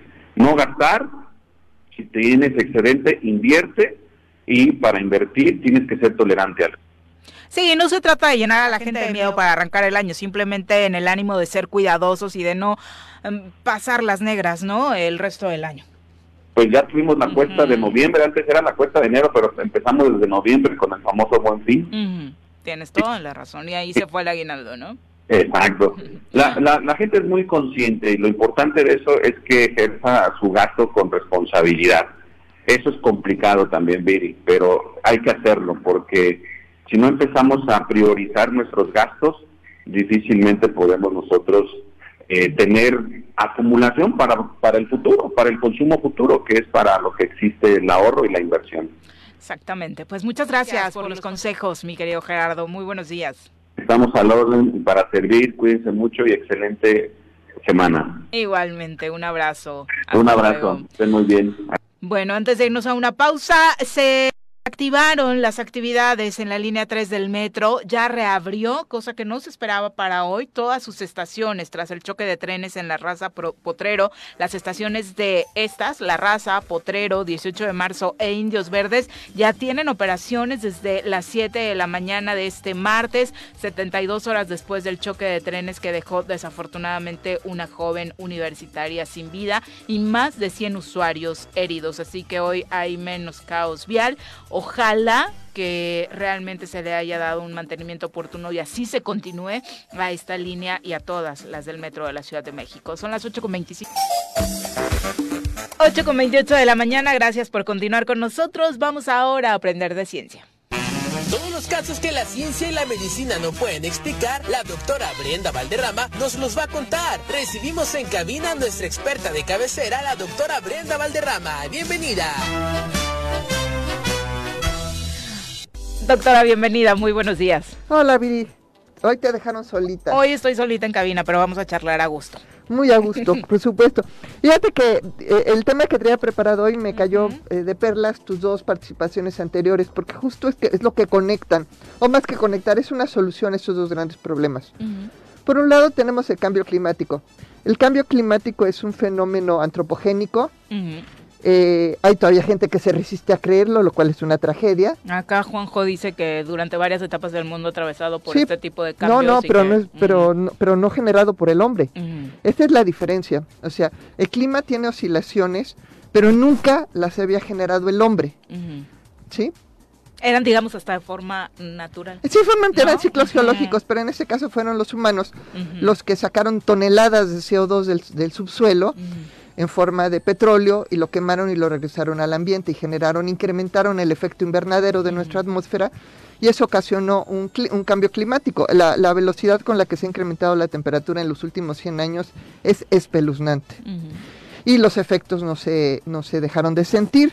Tenemos sequías, inundaciones, veranos muy eh, eh, calurosos, inviernos muy fríos, eh, descongelamiento de los polos, elevación de, de mares, eh, efectos em, mm, climáticos globales como el fenómeno del niño o, cambio eh, o, el sargazo en el ah, sí, en las playas en las playas. o sea todo eso es la suma de esta de las consecuencias de haber petrolizado nuestra sociedad.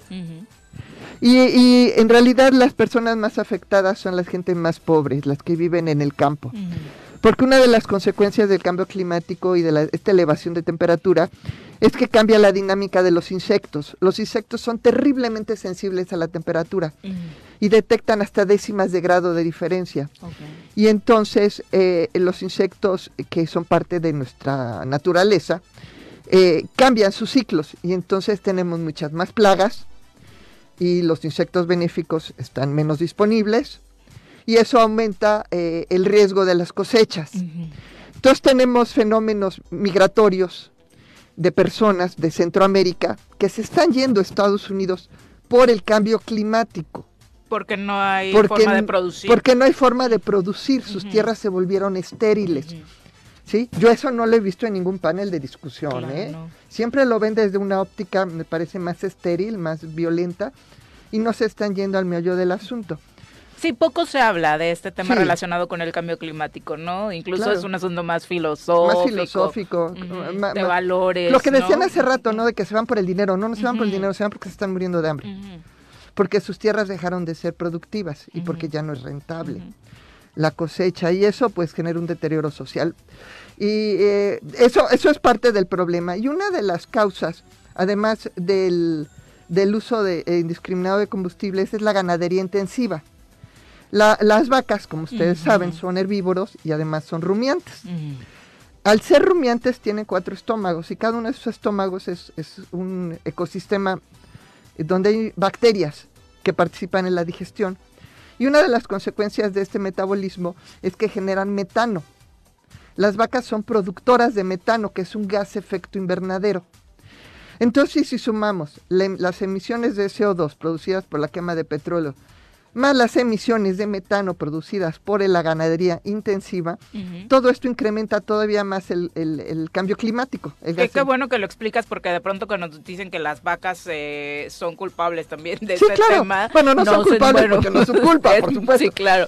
Pero la práctica de ganadería en esta fórmula claro, La práctica de ganadería intensiva afecta el cambio climático e incrementa la acumulación de gases de efecto invernadero. Pero, por otro lado, tenemos el incremento en la pobreza. ¿Sí? Y, la pobreza se mide, como saben, es multidimensional y una de las medidas es la pobreza alimentaria, la pobreza nutricional, el acceso a nutrientes. Y el nutriente por excelencia para nosotros los humanos es la carne. Somos carnívoros. ¿Sí? ¿Por qué? Porque la carne son nutrientes concentrados y además tiene mucho hierro que nos hace falta. Entonces, una de las consecuencias de la pobreza... Hashtag a los vegetarianos no les está gustando tu comentario. Se puede compensar... No, no, a ver, los, vegetarianos saben cómo compensar eso. ¿Sí? Pero, pero la, nuestra naturaleza es ser carnívoros. Nos encanta. ¿Sí? Entonces, el, eh, una de las consecuencias de la pobreza es que la gente reduce su consumo de carne. Y eso tiene un impacto en su salud, en su desarrollo, hasta en el desarrollo de su inteligencia, de su, de su carácter todo eso impacta y, por supuesto que, es una tragedia. Entonces, tenemos por un lado una sociedad que está sufriendo los efectos del cambio climático, por otro lado eh, eh, los impactos y la generación de pobreza. Y, y, entonces, ¿cómo podemos nosotros buscar alternativas tecnológicas que subsanen estos dos problemas? Una de ellas es una tecnología que tiene poco tiempo de haberse desarrollado, pero que ya es muy prometedora, que es la carne sintética. La carne sintética se hace mediante la impresión en tres dimensiones de células animales. Entonces tú tomas, ¿En serio? Sí, ah, tú tomas una célula de un animal, y, la propagas in vitro y luego la, imprimes. ¿sí? Vas poniendo, eh, vas colocando células para formar tejidos. Y estos tejidos pueden, bueno, de hecho ya se utilizan para producir carne sintética. Bueno, no es carne sintética, déjame decirle, es carne impresa, impresión de carne, porque no es sintética propiamente, porque son células de vaca. Pero ya no matas a la vaca para obtenerlas. Pero conservan los nutrientes. Conservan los nutrientes, todo. Ya, ya se produce carne molida y ya se está trabajando en la producción de tejidos, eh, de bistecs, de, cortes. Mm. ¿Sí? Pero además ya se está expandiendo esto de, cerdo, de vaca a cerdo, pollo, pavo, pescado, todo, todo, tipo de carne. Entonces, es una tecnología súper importante que viene a resolver dos problemas. Por un lado, reduce el costo de estos nutrientes, de estos alimentos, y los hace más accesible a la gente de menores recursos. Y por otro lado, reduce la necesidad de la ganadería de alto impacto.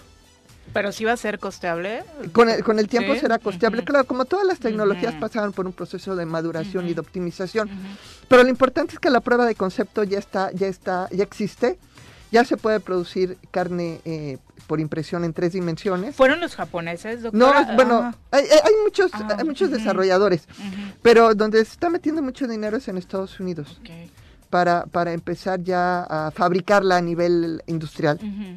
Entonces, eh, la, la, pues, la, la, ciencia, la tecnología puede producir soluciones, en este caso, que, que impactan dos grandes campos muy importantes. Por un lado, eh, eh, reducir el impacto del, del, del, cambio climático, por otro lado, abaratar nutrientes de alta calidad para las personas que más lo necesitan. Entonces, es un gran tema.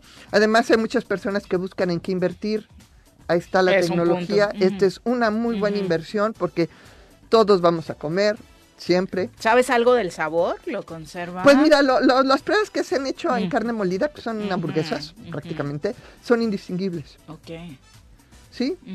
y... Te preguntaba por los japoneses porque la primera nota que me salió fue relacionada con eh, la Universidad Japonesa de Osaka, que imprimió un corte de Wagyu.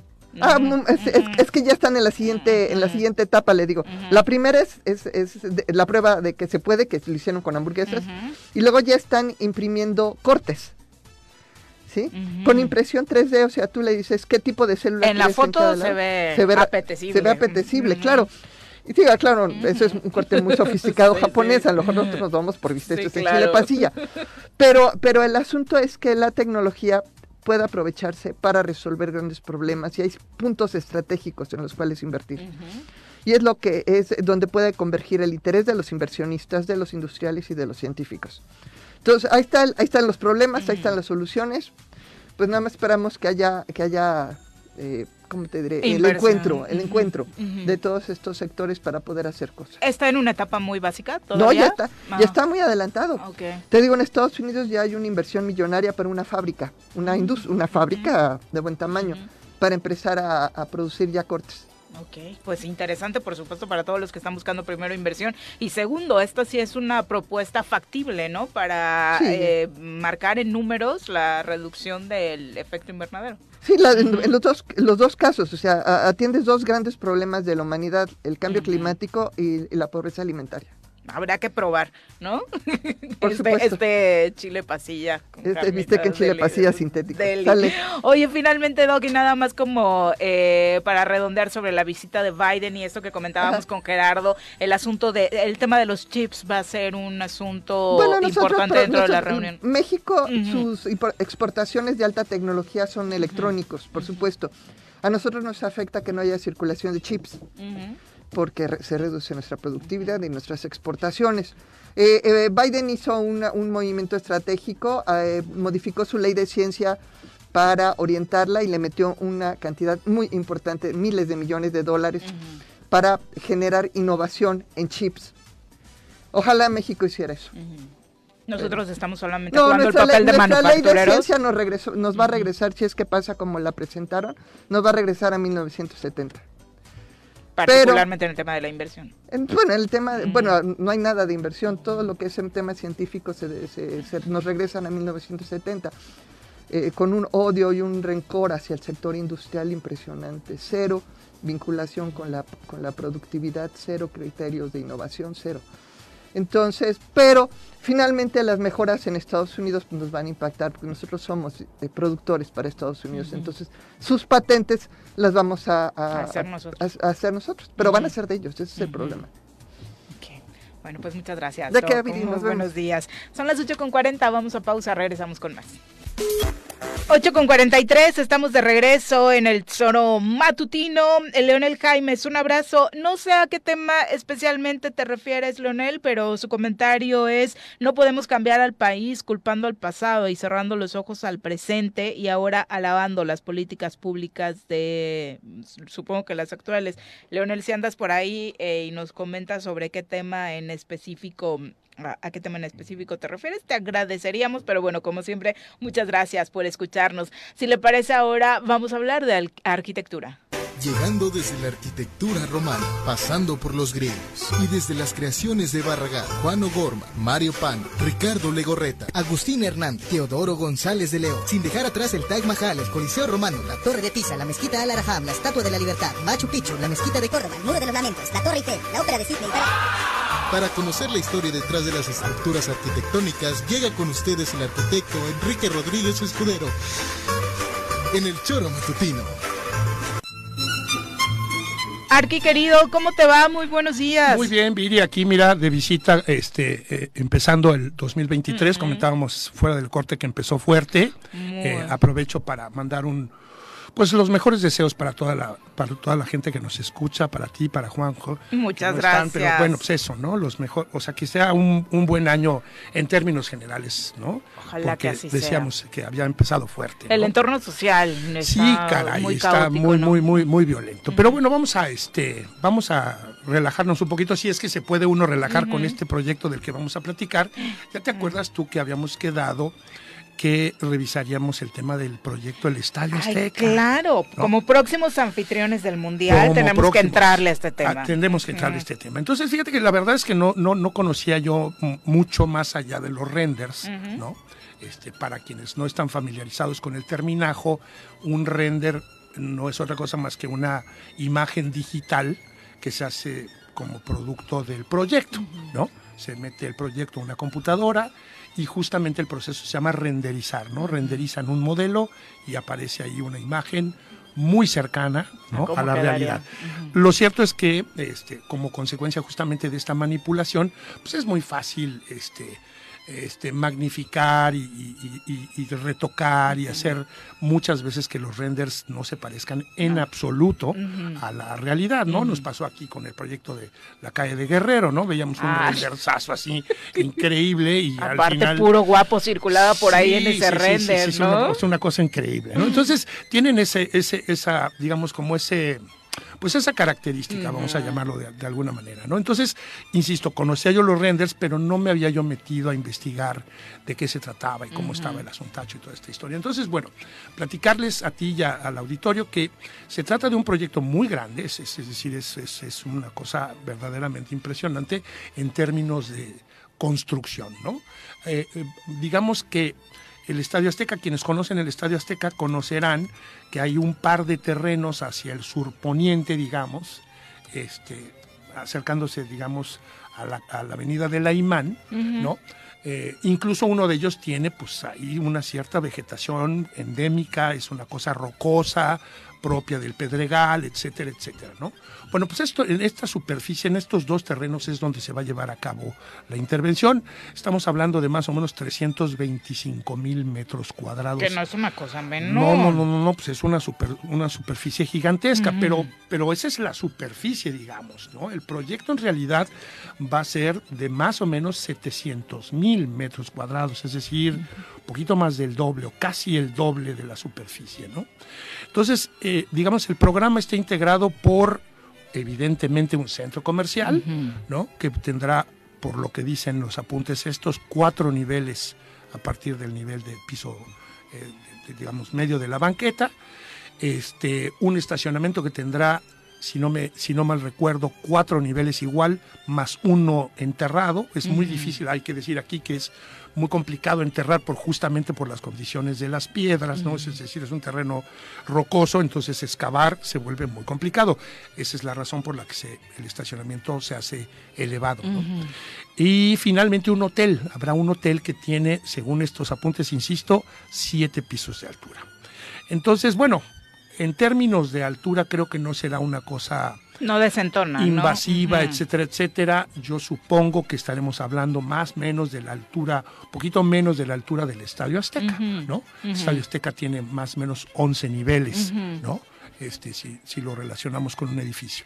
Pero bueno, esta masa nueva, esta mole nueva, el tema es eh, lo que va a consumir de agua y lo que va a generar en términos de drenaje y lo que va a afectar en términos justamente de impacto ambiental. Que es en lo que regularmente no pensamos, los servicios. Exactamente, mira, eh, ¿cómo te... El grueso de la población hablo. ¿no? como plantean el proyecto, aparentemente es una maravilla, ¿no? Es decir, ellos van a eh, construir un pozo este, para obtener el agua del subsuelo, no dicen este, de dónde se va a satisfacer esa necesidad, pozo, me sí, explico, es decir, es... ¿Cómo volvemos- llenas ese pozo? Claro, volvemos otra vez a la extracción de aguas eh, de, este, del subsuelo que generan evidentemente pues hundimientos y etcétera, etcétera. Pero bueno, eh, se construirá este pozo que va a surtir agua no solamente al proyecto, sino de, de los...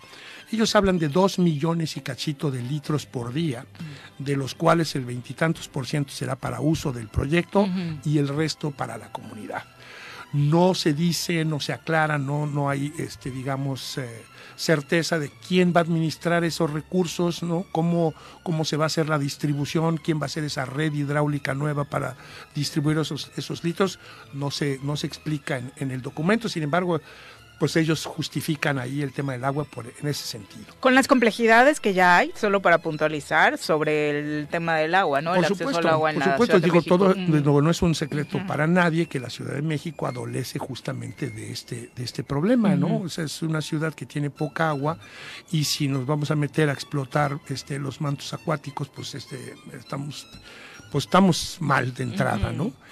Eh, la otra, el otro tema es justamente el tema de los residuos, del agua residual, ¿no?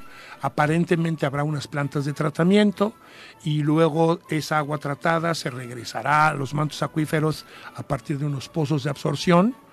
Este, insisto, parece ser que está muy bien montado en términos de proyecto parece ser que está muy bien montado el, el asunto, ¿no? Bueno, ahora habrá que ver que efectivamente en el proceso de ejecución esto se lleve a cabo de la manera en la que lo están proyectando, ¿no? Este, no hay, por ejemplo, no hay referencias eh, eh, en ese sentido al consumo eléctrico, por ejemplo, que ese también Que es es, muy importante, tema. ¿no? Hablan de que habrá un edificio verde con este que se construirá con materiales este con baja huella de carbono, etcétera, etcétera, pero no especifican qué materiales ni de qué manera, ¿no? Eh, el documento es muy claro en, en- en un dato que me pareció verdaderamente estremecedor y es el volumen de cascajo, el volumen de escombro que va a ocurrir como consecuencia de la obra, un poco por la excavación, un poco por lo que sale como producto de la obra y un poco por la demolición que tendrán que hacer. Eh, ellos hablan de... Y otro poco de cascajo que llevará el trin, ¿no? para cómo, para cómo se ve el futuro. Este, exactamente, Vivi. Y eh, el documento habla de 78 veces el volumen del Estadio Azteca. De producto, Mm. o sea, de, de excavación y de Sí, toda sí. esta historia. ¿Y a dónde va a parar eso? Ellos tienen ahí, apuntan a dos puntos de, a dos puntos de tiro, dos lugares de tiro, pero a mí me parece que el volumen es verdaderamente impresionante. ¿Se puede ¿no? hacer algo con este cascajo? ¿Qué se hace regularmente? Pues normalmente no? se utiliza como relleno, ¿no? Ahora eh, hay ahora una, digamos, una vertiente, una corriente.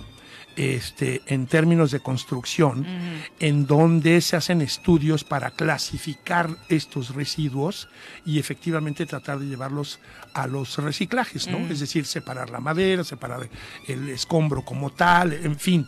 Este, pero no sé si en el caso de, no lo especifica este documento, si, si en el caso de este proyecto lo van a, lo, lo- lo van a lograr. El caso es que hay un volumen impresionante de cascajo este, como producto justamente de la ejecución. Y ahora, si nos vamos a, a ver, eh, en- digamos, en términos de lo arquitectónico, pues tampoco hay mucha carnita de dónde, de dónde probar, ¿sabes? ¿No es, decir, algo atractivo? o sea, mm, digamos que no, no, se, no se alcanza a ver bien. Vuelvo otra vez al tema de los renders. Son muy espectaculares, ¿no? Evidentemente de noche, este, La ilumi- iluminación. con una iluminación la impresionante. modernidad de la zona, ¿no? Este. Sin embargo, no, no se ve el proyecto a detalle, no, no se alcanza a distinguir de qué manera va a estar resuelto, ni con qué materiales, etcétera, etcétera. ¿no? Porque es particularmente la exigencia rumbo al Mundial de volver el Estadio Azteca y su entorno moderno, porque ya a simple vista se ve un estadio obsoleto, viejito. Sí, sin Ujú. duda, sin duda, este, Viri, es, pues también... de cuenta, Juanji, ¿no? Un, un poco, Ajá. exacto, un poco. ¿No? Mira, el, el- el- el tema, Viri, por otro lado, es, pues esto, darle como una chaineada, decíamos. ¿no? A la zona. Mm. Porque la verdad es que tenemos que reconocer La que las inmediaciones del. Estadio Azteca, pues es, más bien hab- habitación popular, sobre todo sobre, pues está la colonia Azteca, ¿no? Este, este, que es bastante, bastante popular. Y el tema acá es ver si esto no va a generar eventualmente algún tipo de gentrificación, ¿no? Es decir, si no es un primer paso para comenzar luego a eh, lanzar a todas estas personas que viven ahí Mm. a una a una otra zona. Es decir, Claro. es, sabes que ese, Claro, ese es el fenómeno que ocurre y esa es, por ejemplo, la razón por la que el pueblo de Joco se opuso y se sigue oponiendo Ujú. tanto al tema de Mítica, por ejemplo. Sí, ¿no? sí. Entonces, eh, ahí eh, yo tengo también pues esto, ¿no? O sea, como sin sabores, porque ni la zona necesitaba eh, un centro comercial, ni la zona necesitaba un hotel, y, y yo, como siempre, hubiera más bien apostado a un gran proyecto de inversión en términos de espacios verdes, este, áreas jardinadas, Claro. etcétera, etcétera. Mira, si digo, ellos se, digo, se ponen ahí este, como una estrellita diciendo que van a donar un terrenito de 10 mil metros como parte del espacio público. Si, si dividimos 10 mil entre los 700 mil metros No cuadrados de construcción, es, es, eh, ¿sabes? es de risa loca lo, Mm. que van a, lo que van a intervenir en términos de, de- de- de espacio urbano, digamos, ¿no?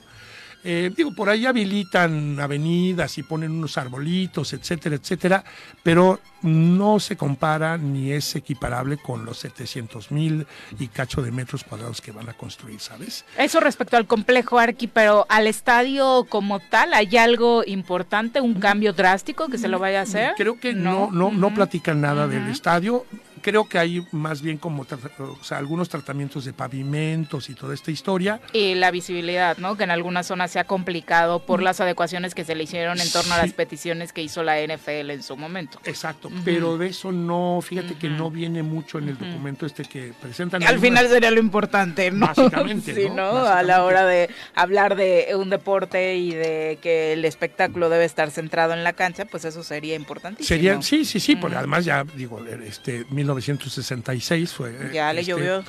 Ya, llovió, tiene la intervención del 70 y luego la intervención de cuando le, lo cambiaron a Guillermo Cañedo, ¿no? y luego la U, que no funcionó por fortuna. este Y sí, ahí valdría la pena, por ejemplo, pues no sé, a lo mejor buscar una nueva cubierta, eh, mejorar la isóptica, como dices tú, en fin, creo que eso sería lo, lo importante. No hay nada de ese, no, no, no se dice nada en el documento este, más bien hablan del, del, entorno, ¿no? El otro punto será la vialidad, ¿no? O sea, Fíjate si de que, por sí el... eh, este, eh, efectivamente complicado. En el documento hablan de que van a mejorar cinco puntos, cinco intersecciones conflictivas, que las convertirán en intersecciones inteligentes a partir de pasos peatonales, este, con accesibilidad universal y toda esta historia. Insisto, en términos de la presentación del documento es muy claro, este, este, muy propositivo y aparentemente todo está resuelto. La cosa es que entre la teoría y la realidad habrá que ver este, qué, qué tan, qué tan cierto es el asunto. Y la resistencia que pongan los pobladores, ¿no? Que ya pues sabemos que en eh, ocasiones no termina por ser lo más importante, pero han alzado la voz. Ellos, ellos hablan de que eh, el proyecto todavía no tiene permisos y toda esta historia porque justo está en el proceso de socialización y tal, ¿no? Hay una parte, otra parte del proyecto que la ocupa una suerte de como casa de la cultura, una cosa de estas que estará integrada en el centro comercial, pero igual es, creo que son 500 metros cuadrados de construcción que, para, que, funcionaría como salón de usos múltiples para la comunidad, que es, vuelvo otra vez, irrisorio comparado con la cantidad de metros que se están zumbando en la construcción, ¿no? y, mira, este, eh, volvemos otra vez a la misma.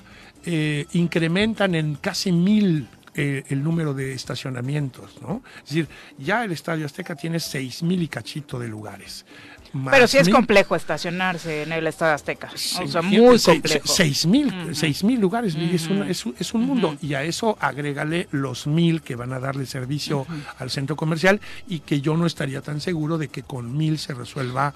El, problema no se resuelve, o sea, tienes que buscar lugares alternos. Y, y, además se incrementas, ¿no? este Porque, pues digo, se, se convertirá en un nuevo nodo y habrá unos flujos ahí nuevos peatonales. En fin, creo que habrá que, eh, habrá que esperar y ver cómo, cómo funciona, pero... Y la necesidad de todo, igual el centro comercial lo entiendes, pero el hotel era necesario en la zona.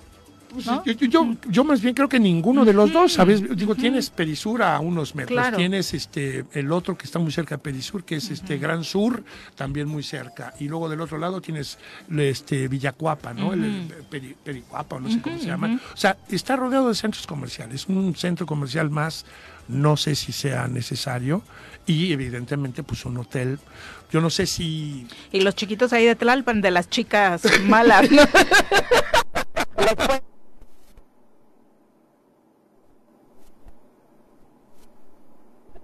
haya derrama económica también. Para todos, para todos, efectivamente. Pues te digo, no lo sé, Viri, este, a mí no me parece que, insisto, ni me parece el superproyecto, ¿no? Es decir, a ver, hablábamos de los estados de Qatar y los veíamos y dice, oye, pues sí están espectaculares, ¿no? Este, la verdad Pero los que... van a quitar mañana, ¿no? o sea, eso también es cierto. y este, pues no me parece que sea como la gran cosa o la gran atracción que le esté aportando efectivamente desde el punto de vista arquitectónico, wow, qué maravilla, qué bien que lo hicieron.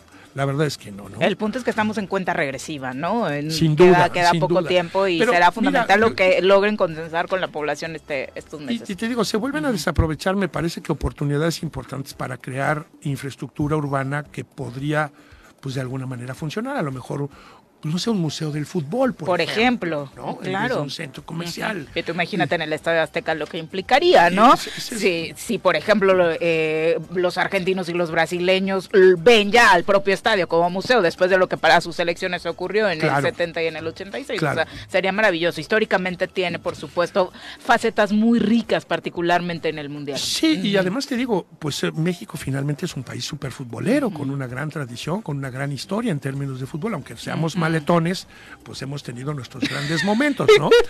y, documentar eso en un museo me parecería pues importantísimo, me parecería mucho más importante mucho más relevante que un malvado centro comercial que ya chole, ¿no? O sea, ¿para qué queremos tanta cosa? Arqui, muchas gracias. Al contrario, Viri, Y le estaremos dando seguimiento, por supuesto. Va a ser el gran tema arquitectónicamente para nosotros en estos próximos meses y años. 24, en 24 meses se me había pasado decirte, en 24 meses está considerando terminar con el proyecto. No, entonces ya. Vamos, hay estar ahí. Muchas gracias, Gracias Muy buenos días. Ya nos vamos. hablando de museos del fútbol, el que único que tenemos que está en Pachuca. Eh, ayer el Pachuca campeón debutó ganando y goleando 5 por 1 al pobre Puebla que pinta para tener una muy mala temporada este 2023. Ya nos vamos. Que tengan excelente día. Los esperamos mañana en punto de las 7.